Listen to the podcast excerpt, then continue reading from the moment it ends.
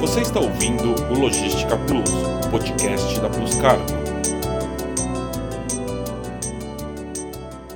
Olá, eu sou Soraya Magdanello e esse é o Logística Plus especial. Quando a gente se reúne aqui na Plus Cargo para fazer um balanço do ano e falar sobre as nossas perspectivas para 2022. O cenário atual do comércio exterior deve refletir em 2022? Essa é a pergunta que todos estão fazendo no momento. A situação econômica mundial, as restrições causadas pela Covid-19, a falta de equipamentos, os gargalos em locais de alta demanda, segundo os especialistas do setor, ainda está bem longe do fim. O ano novo se aproxima e, junto com ele, novos planejamentos, especialmente para os profissionais do setor, em meio às incertezas e rápidas mudanças. É justamente sobre esse assunto que vamos falar hoje com perspectivas e análises feitas pelos nossos convidados. Para ficar dentro das nossas novidades e ter acesso à informação do comércio exterior, fique com a gente e se inscreva no canal aqui embaixo. Esse é mais um episódio de uma série de encontros que estamos preparando com especialistas que vão mostrar os melhores caminhos e quais são as possibilidades para o comércio no ano que vem.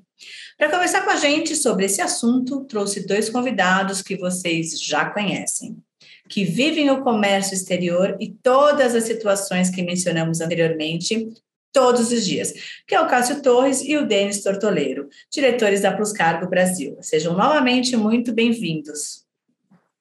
Obrigado, Sou. Valeu, Cassito. Estamos juntos mais uma vez aí. É isso aí. Obrigado aí, Soraya, pelo, pelo convite e vamos tentar trazer informação né, para todo mundo. Sempre muito bom ter vocês aqui.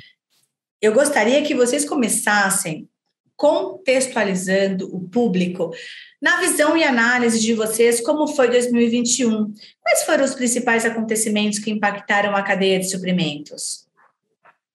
É, se eu pudesse resumir esse ano com duas palavras, a primeira seria um ano de recuperação e a segunda foi um ano desafiador. Né? Recuperação econômica por um motivo óbvio, né? Os 2020 foi um ano de, de fechamento das economias na grande parte do, do ano.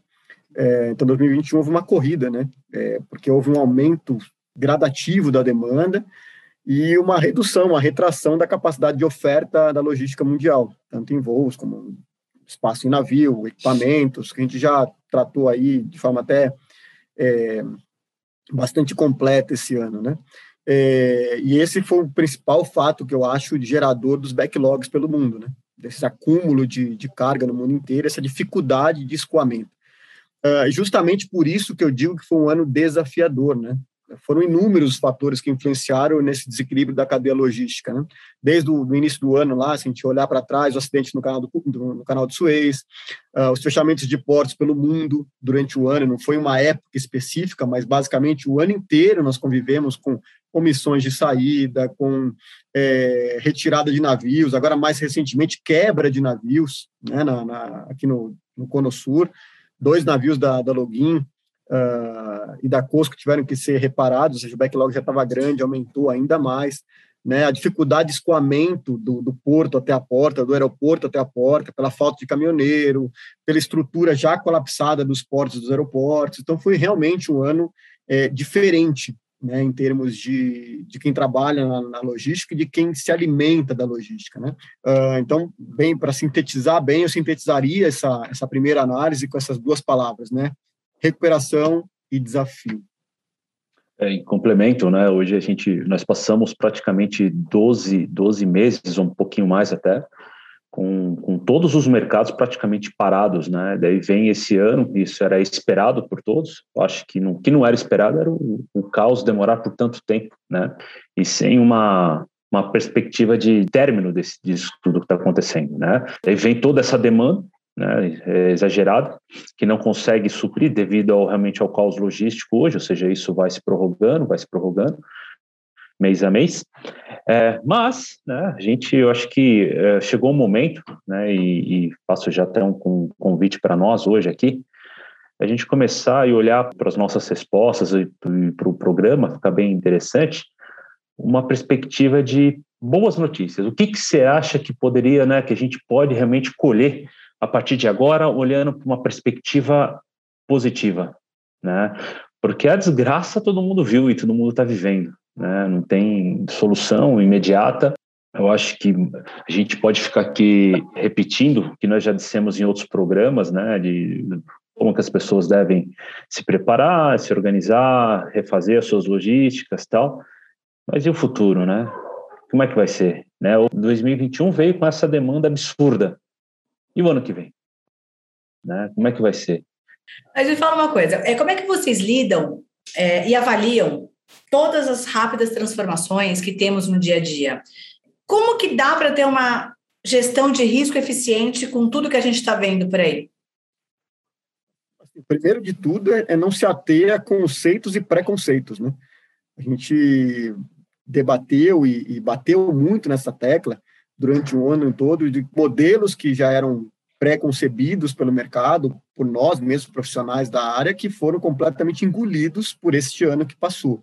Né? Então, acho que se ater a conceitos e preconceitos é um caminho ruim, não só para o final de ano de 2021, mas principalmente para 2022. Né?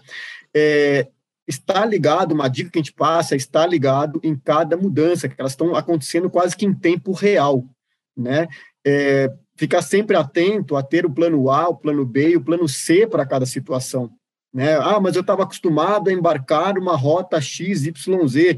Isso na real não cabe mais na logística do jeito que ela está hoje. O Denis falou muito bem na última resposta que a desgraça a gente já sabe né, que está acontecendo, mas o problema está na nossa mão. Né? Nós que somos transportadores, a gente tem que tentar, dentro desse caos, achar alguma solução para apresentar aos nossos parceiros. Então, tem que estar aberto a essa situação. É, acho que outro, outra informação muito bacana é estar tá com contato direto na fonte de cada situação. Não se ater apenas o que a imprensa especializada, mesmo porque a gente tem uma, uma escassez de imprensa especializada quando a gente fala de logística, né? Não ficar só se atendo ao que a imprensa especializada está divulgando. Ou seja, em cada rumor de, de situação nova, buscar informação com representantes locais, seja através do seu agente de carga ou mesmo do seu exportador, tentar entender para quem com quem está em loco o que está acontecendo. Eu dou um exemplo muito bom que é atual que está acontecendo hoje, que é a greve dos caminhoneiros, né? É, aqui no Brasil, ela é tida como uma greve nacional, ela atingiu diretamente o Porto de Santos, está influenciando diretamente na operação no Porto de Santos, mas quando você olha para outros estados e para as fronteiras, a situação ela não é tão caótica como em Santos. Né? Então, é muito importante é, ouvir várias fontes para que você tenha um conceito, então, de cada situação e comece a trabalhar nas soluções. Né? É, em segundo lugar, e é, que eu gostaria de propor, é não descartar nenhuma hipótese de solução antes de comparar situações. Né? Do exemplo prático, por exemplo, dessas omissões de, de, de atracação em Rio Grande que estão acontecendo. O pessoal de Porto Alegre está sofrendo muito com isso. Os navios estão passando e, por conta das quarentenas, os atrasos nos portos anteriores, não estão atracando em Rio Grande. Então, estão omitindo, os navios estão desviando a sua rota para Montevidéu e as cargas ficam paradas, aguardando o navio de cabotagem passar com espaço para escoar. E muitas vezes essas cargas estão ficando até 30 dias paradas em Montevidéu para essa conexão. Né? Então, é, avaliar é, as situações, ou seja, qual a próxima saída disponível, será que não vale a pena um, um change of destination, ou seja, um COD, é, encerrar a viagem em Montevidéu para depois puxar esse container até, até o Brasil por via caminhão. Então, assim, isso é muito importante de ser avaliado, né? É, um outro exemplo prático também é exportação, né? Uh, os navios da, de exportação, por exemplo, aqui para Buenos Aires, para a própria Montevidéu, estão completamente lotados. Acabei de falar de dois navios que quebraram, né? É, durante esse último mês, que causou um backlog grande. Será que a, a opção é manter o serviço marítimo neste momento? Ou escoar isso por via rodoviária, por mais caro que seja, você vai conseguir entregar sua carga antes. Então, são exemplos práticos que a gente vê no dia a dia, que a gente passa como dica agora para essa situação, né? Estar atento às mudanças, estar é, apoiado em parceiros com qualidade para apresentar essas possíveis soluções a você. Eu acho que o, o, grande legado, né, não só da nossa área, eu acho que de todas as áreas, é que é, nós, nós ganhamos um, em um ano, nós ganhamos dez anos né? E haja vista a vacina, né? Eu acho que isso não, não é só a tecnologia para este vírus em específico. Acho que a tecnologia é, é farmacêutica deve ter evoluído enormemente. E na nossa área não é diferente. Né? Então, o meu comentário sintetiza muito bem o que o Cássio colocou agora. Né? Ele, ele fala de soluções, né? de olha, os problemas são esses, as soluções dadas são essas. Né? Isso fez com que nós realmente pensássemos e avançássemos nos nossos procedimentos, nos nossos serviços, na busca por alternativas. Né? Então, isso foi recorrente durante o ano, né? de realmente de pouco. A gente precisa de um prazo, precisamos de uma mercadoria. Como fazemos essa entrega o mais rápido possível? Como honramos esse, esse, esse prazo? Né?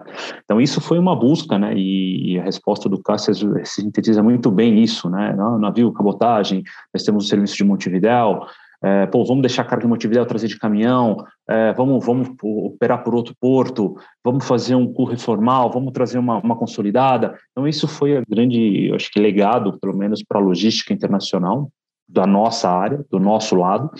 E os clientes, que a gente já dito também anteriormente, em alguma, algumas oportunidades, é todo mundo que é, teve, foi obrigado a sair da, da, daquela, daquela rotina, é, todo mundo teve que, que, buscar alternativas, se especializar, ver novas é, oportunidades. Né? Inclusive, é um, um, outro dado bem, bem interessante. Né? Hoje, é, uma, um contato comercial feito por nós é muito mais bem, bem aceito do que já foi no passado. Né? As pessoas estão dispostas a escutar, né? O que, que você tem de diferente para me oferecer? Eu tenho um problema, porque a maioria das pessoas hoje tem um problema. Antigamente você fazia um contato comercial, normalmente as pessoas, ah, não quero, não tenho, já tenho parceiro, tenho isso. Dificilmente isso acontece hoje. Né? As pessoas falam, cara, o que, que você tem de diferente? E a gente apresenta aquilo que a gente entende realmente de, de bons negócios, a gente, dentro de um estudo específico para esses clientes, né, a gente tenta apresentar já alguma coisa diferente tem dado certo. Né? Então, acho que é, para eu não fugir muito da, da resposta, eu acho que o legado é esse. Né? A, gente vai, a gente vai crescer muito na parte de, de logística mesmo, de como ela, ela deve ser tratada. Uma coisa que eu costumo dizer sempre é que desde já há alguns anos, mas desde 2020, as respostas das perguntas elas não são mais as mesmas. Né? A gente não consegue mais as soluções elas não são mais as mesmas. É, a gente já precisa ter usar a criatividade para resolver os mesmos problemas que antes eram tão mais fáceis, né? E agora não, agora a gente precisa realmente de criatividade. Eu não estou falando de quem pinta mais bonito, né? Mas de quem é. tem a solução mais adequada para aquele problema, né? Gente, vocês Todos acham? entenderam muito bem o seu comentário. Vocês acham que o, o preço do frete chegou no limite? Vocês acham que é, tem muita gente esperando que volte nos patamares de 2019. Eu, particularmente, acho que nunca mais chega. O que, que vocês acham? Quer dizer, eu não posso fazer pergunta já dando a resposta para vocês, né? Mas o que, que vocês acham? Ele se caracteriza por isso, né? Justamente por esse bate-papo mesmo, informal, onde a gente acaba trazendo essas informações, né? Mas, assim, essa é a pergunta de um milhão de dólares, né? É, o frete vai ou não vai, né? O que a gente mais escuta, que os clientes mais buscam de informação conosco. Aqui eu vou colocar a minha opinião pessoal, tá? Provavelmente ainda não tem atingido o horizonte máximo, mesmo porque a gente está na iminência do feriado do Ano Novo Chinês em janeiro, né? No final de janeiro, início de fevereiro, se eu não estou equivocado. E isso é, tem causado nos últimos, pelo menos, últimos cinco, seis anos, o peak season no início do ano né, a alta estação início do ano, uma, uma maior demanda, um estresse maior por espaço, uh, só que a gente já vem com, com o sistema colapsado, né? Então, é, eu não acredito, pelo menos para o início do próximo ano, em reduções, e sim em, em potenciais ainda subidas de frete, né? Aí você vai falar, pô, mas vai subir mais do que está? É só a gente parar para pensar no seguinte, vamos para o lado prático, né? Você pode até ter um frete FAQ, um frete balcão, na casa aí dos seus 12, 13 mil dólares. Mas você vai conseguir embarcar dentro de uma ou duas semanas pagando os priorities. E os priorities estão, podem, podem chegar até 5 mil dólares acima do que um frete FAQ. Então, na prática, o frete já está acima do horizonte, ou seja, já está acima do que a gente tem como frete balcão. Na necessidade, o cliente acaba aceitando essa tarifa priority. Eu não estou só falando do mercado chinês. Na exportação brasileira, por exemplo, né? O colapso do jeito que a gente está em espaço na exportação brasileira, acaba o cliente também optando por pagar essas tarifas prioritárias e o que acaba puxando na prática para fretes ainda mais alto do que o cliente já está olhando e já está se assustando hoje em dia. Né? E os armadores acabam priorizando, né? Com os navios cheios, eles acabam priorizando a quem realmente paga o frete mais alto. Depois do Ano Novo Chinês, que aí foi a brincadeira que eu fiz da pergunta de um milhão de dólares, aí existem perspectivas que você pode ser otimista ou pessimista. Eu prefiro olhar pelo lado otimista de reduções gradativas dos níveis atuais, até pelo que a gente imagina que vai acontecer ano que vem, né? De um arrefecimento na demanda e no consumo aqui interno aqui no Brasil em relação ao que a gente tem esse ano, até para uma acomodação, né? Houve uma corrida, todo mundo querendo consumir. Então, acredito que ano que vem, até por ser um ano eleitoral, tem um ano de Copa do Mundo no final do ano, aí sejam tendências aí de um arrefecimento de consumo interno. Esse é o primeiro ponto. E o segundo, os próprios é, armadores já estão sendo pressionados, aqui no Brasil nem tanto, porque a gente não tem ainda sindicatos tão fortes né, nesse sentido, mas nos Estados Unidos já existe uma pressão muito grande de alguns sindicatos de freight forwarders, despachantes aduaneiros e de indústrias também, pressionando e, e auxiliando, pedindo ao governo americano que se sente à mesa e auxilie na condução dessa, dessa, desse ajuste, desse equilíbrio de balança, né? Então, são vários fatores que têm que ser colocados na mesa agora para essa, essa avaliação. E o último, que a gente não pode esquecer, a partir do ano que vem, a China tem uma projeção de redução de até 30% da sua capacidade produtiva por conta dessa questão da crise da matriz energética, né? Lembrando que a China, ela, grande parte da sua matriz energética é carvão extremamente poluente, a China tem protocolos e tem compromissos para redução dessas emissões de gases a partir do ano que vem. Ah, considerando que a China é o maior exportador do mundo, então provavelmente também teremos uma, um aumento maior de produção e uma redução também da capacidade produtiva que deve influenciar também no mercado de frete.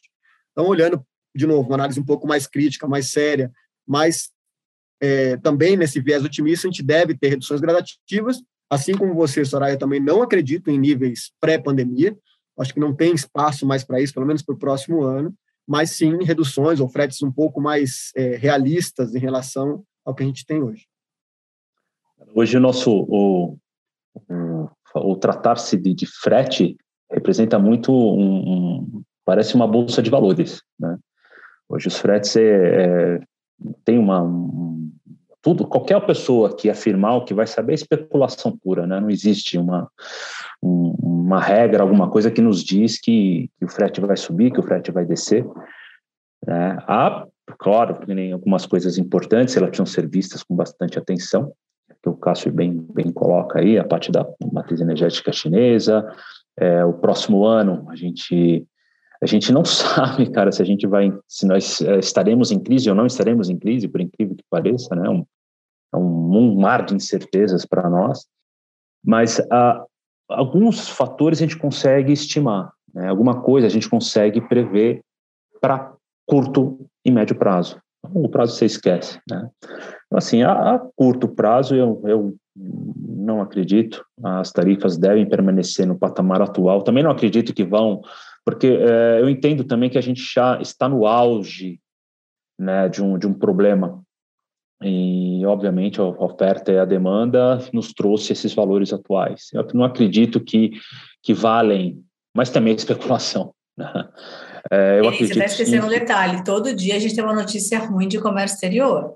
Faz alguns meses que todo, toda semana tem uma desgraça acontecendo. Você tá Não, mas eu, hoje eu venho com o espírito leve, eu só estou vendo um mar de rosas na frente. Tô, que eu, né, eu falei, pô, hoje eu vou tentar trazer boas energias aí para os seus ouvintes.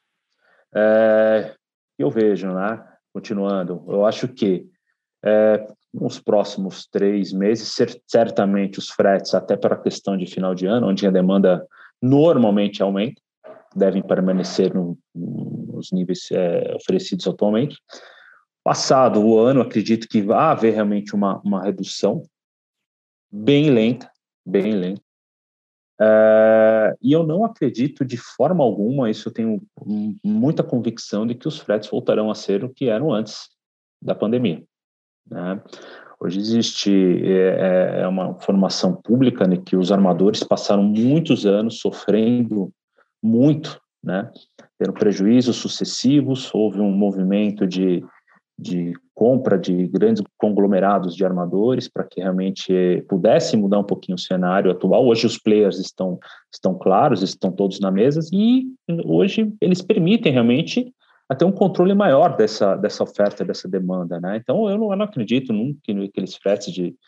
É, não estou falando nem, nem aqueles ridículos de, de bem, bem anteriores, né? Mas esses fretes de 3 mil, 2 mil, não acredito mais. Acredito que, na minha opinião, bem pessoal, isso, não tenho nenhum, nenhum dado secreto, eu acredito que os fretes fiquem em torno de 7 mil, 8 mil dólares a partir do segundo semestre do, de 2022. Mas é realmente é só um, feeling, não é nada é, tipo um dado concreto. Eu não tenho aqui o, o, o, rei da navegação pitando na minha orelha, não. Né? Então, São bolão. Mas a, a princípio é isso. Vamos, boa, dá, dá uma bela brincadeira isso daí. É, eu, mas eu, eu, acredito que ele vai começar a diminuir lentamente. E se você bem coloca, né? Se a gente não for pego por mais alguma, algumas surpresinhas, né? Que elas acontecem o tempo inteiro, né? E qualquer navio mal estacionado no canal de Suez já ponto, já meu, minha teoria já foi pro, pro, pro saco, né? Com todo o respeito aos ouvintes aí. É isso, gente. Né? Eu acho que isso prejudica um pouquinho, né?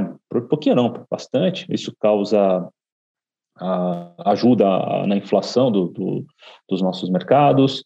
É, isso com a inflação a gente vai ter uma, uma retração de demanda. Então, são vários fatores que, se a gente ficar aqui falando também, a gente vai até o final do dia e não vai chegar a conclusão nenhuma, isso que é o pior de tudo.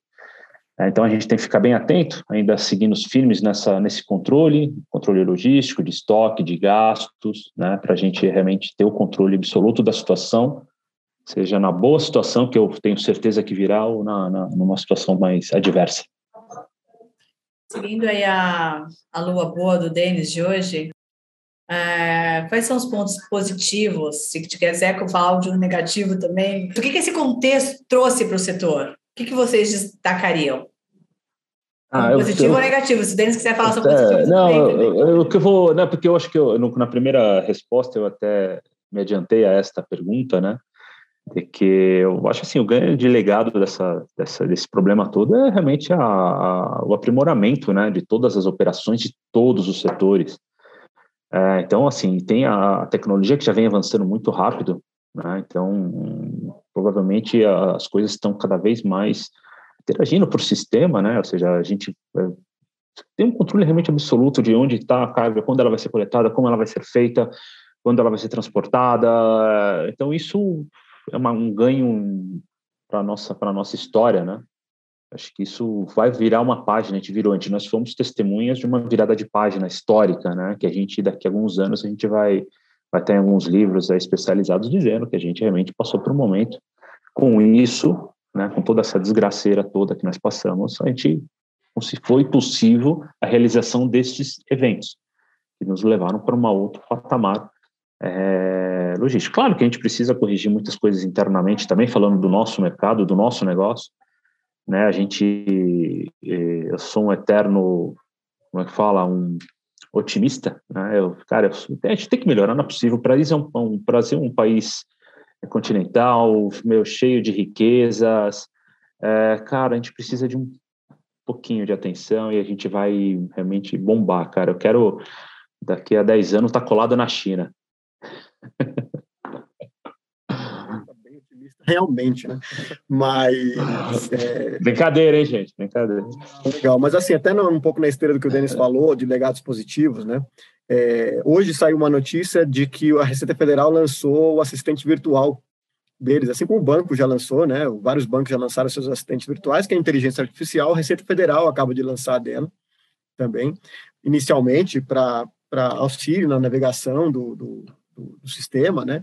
Mas, de fato, a pandemia trouxe esse legado da, da inclusão mais rápida da tecnologia, o que talvez a gente levasse, por exemplo, não 10 anos, mas 5 anos para adaptar é, o sistema à realidade, os sistemas à realidade, a pandemia trouxe essa, esse, essa aceleração no processo, né? Então, é, acredito muito que há uma redução de burocracia, já em relação ao que a gente tinha anteriormente, menos papel, né, o que também é um legado importante que, que, que, a pandemia deixou. Acho que um outro ponto positivo a ser destacado também é a segregação dos agentes de carga mesmo, né? Vamos olhar um pouco para o nosso negócio, né? Estão ficando, estão sobrevivendo aquelas empresas que têm um trabalho mais confiável, que oferece mais segurança ao seu parceiro, oferece mais profissionalismo, mais responsabilidade, né, e está reduzindo cada vez mais o espaço para, com todo respeito, os aventureiros, né, empresas que estavam aí para trabalhar com a questão de, de valor, ou seja, simplesmente redução de custo, sem muita preocupação com a cadeia em si do cliente, isso já não, não cabe mais, né? A, a, crise acabou trazendo a necessidade desse trabalho mais conciso, mais claro, mais é, é, profissional, né? Para auxiliar o cliente na tomada de decisão. As tomadas de decisão são muito difíceis hoje para quem está sentado na mesa com a caneta na mão, né? Você imagina hoje um, um, um importador tendo que decidir se traz ou não mercadoria com essa insegurança institucional que nós estamos vivendo hoje. Um dólar flutuante da forma que está, né, com, a, com, a, com as dificuldades de lead time, de cumprir lead time, né, que, que seriam os pontos negativos, eu acho que daria para destacar aqui, não está fácil. Então, vocês, estando amparado de um parceiro sério e profissional, essa decisão ela se torna mais concreta, né, no modo de dizer. Então, acho que os principais legados positivos, eu acho que eu deixaria isso. Os negativos, eu vou na esteira do Denis agora também, a gente já está falando a exaustão, é, tudo que se sofreu nesse período, nesses últimos dois anos, e eu acho que é bom a gente focar realmente nos legados positivos que esse período deixou. E eu tenho um, um, um complemento, né, que eu estava pensando na hora que o Cássio estava tava muito bem dizendo os, os comentários. É, tem uma, uma, tecnologia, né, que todo mundo já viu falar, poucos conhecem, né, que é o blockchain. Blockchain vai ser já é uma realidade. Né, hoje ele vai dar segurança financeira. Hoje as criptomoedas vão ser realmente geridas através dessa tecnologia. Né, e o que, que isso, e, e de fato, que a gente acaba muitos de nós, eu me incluo aí, somos, eu sou leigo nessa parte de tecnologia, a gente escuta, né? E a gente acaba participando dessa, desse, desse movimento sem saber, né? A gente está lá fazendo operação, mexendo com blockchain, fazendo transação, fala, pô, é isso, né? Então isso vai trazer muita segurança, né? Na parte hoje do cliente, do importador exportador. Isso vai fazer com que os pagamentos para os armadores também sejam sejam revolucionados, né? Sejam é, feitos de uma forma mais ágil, diferente. Eu acredito eu que essas, esses pagamentos poderão ser feitos em, em várias praças, né? É, e agilizando, e principalmente trazendo segurança e agilidade para o comércio internacional, né? Esse é um ponto realmente que, que inegavelmente é, evoluiu assim de forma gigantesca e não, espero que em 2022 provavelmente nós já teremos novidades a respeito desse, desse assunto. É, já tem bastante coisa rolando de criptomoeda, moeda nova na China. A gente já está é, já está ouvindo bastante coisa nova, bastante tecnologia, né? A gente precisa realmente se adequar, né, para entender o que está acontecendo, né? Cássio e Denis, mais uma vez, dando uma aula de logística para gente. Ah, é... não, você está exagerando. Muito obrigada pela participação de vocês de novo. É sempre muito bom recebê-los aqui. Espero gravar novamente com uma, um cenário um pouco mais positivo, né? No meio do ano que vem. Que tudo tenha sido uma ilusão, que ficou tudo bem, que a gente voltou ao normal. Sim, Legal, obrigada. Eu que agradeço o convite mais uma vez. É bacana fazer esse exercício de futurologia, né? Da gente fazer um balanço do que parar o nosso dia a dia para fazer esse balanço do que foi o ano, né? Poder compartilhar não só conhecimento, mas essas, essas percepções, essas impressões do que a gente vai encontrar pela frente.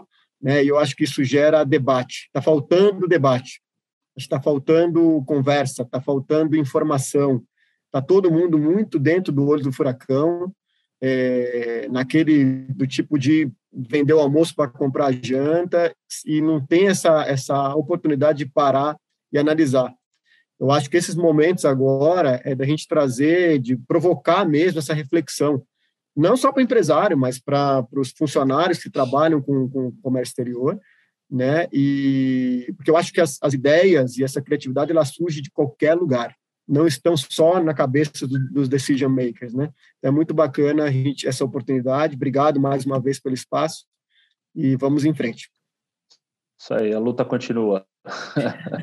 né? Não pode parar. Se todos nós continuarmos nessa, nessa garra, nessa determinação, né? eu acho que, eu digo nós, eu digo o, o, o mundo do comércio exterior mesmo, em, em, modo geral, a gente, a gente vai, vai em frente, a gente vai virar esse, virar esse jogo, vai transformar esse país cada vez mais.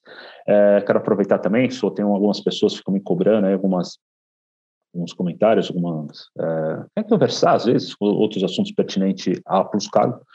Tá? Eu acho que o Cássio também muito mais do que ele está muito mais envolvido nessas partes de redes sociais, mas eu estou no LinkedIn, se alguém quiser depois me chamar, é o Denis Tortoleiro, tá? A gente está lá, a gente abre um canal de, de comunicação bacana lá e, e, segue aí, trocando ideias. É isso aí, muito obrigado mais uma vez pelo convite e vamos lá, né? Vamos esperar o próximo. Então, espero que não demore mais um ano para a gente fazer o próximo webinar aí, porque é o momento que a gente para aqui para realmente, para mim é uma, uma alegria essa descontração, a gente ficar conversando um pouquinho entre nós aqui sobre realmente é, assuntos que não são só que, que ficam em torno da Plus Cargo, né? Muito legal. Obrigado aí pela oportunidade mais uma vez. Acompanhe nossos canais, LinkedIn, YouTube, Spotify, Instagram. Neles você sempre encontra informações para fazer bons negócios. A Plus Cargo está com você onde você precisar. Obrigada pela audiência e até a próxima. Você ouviu o Logística Plus, podcast da Plus Cargo.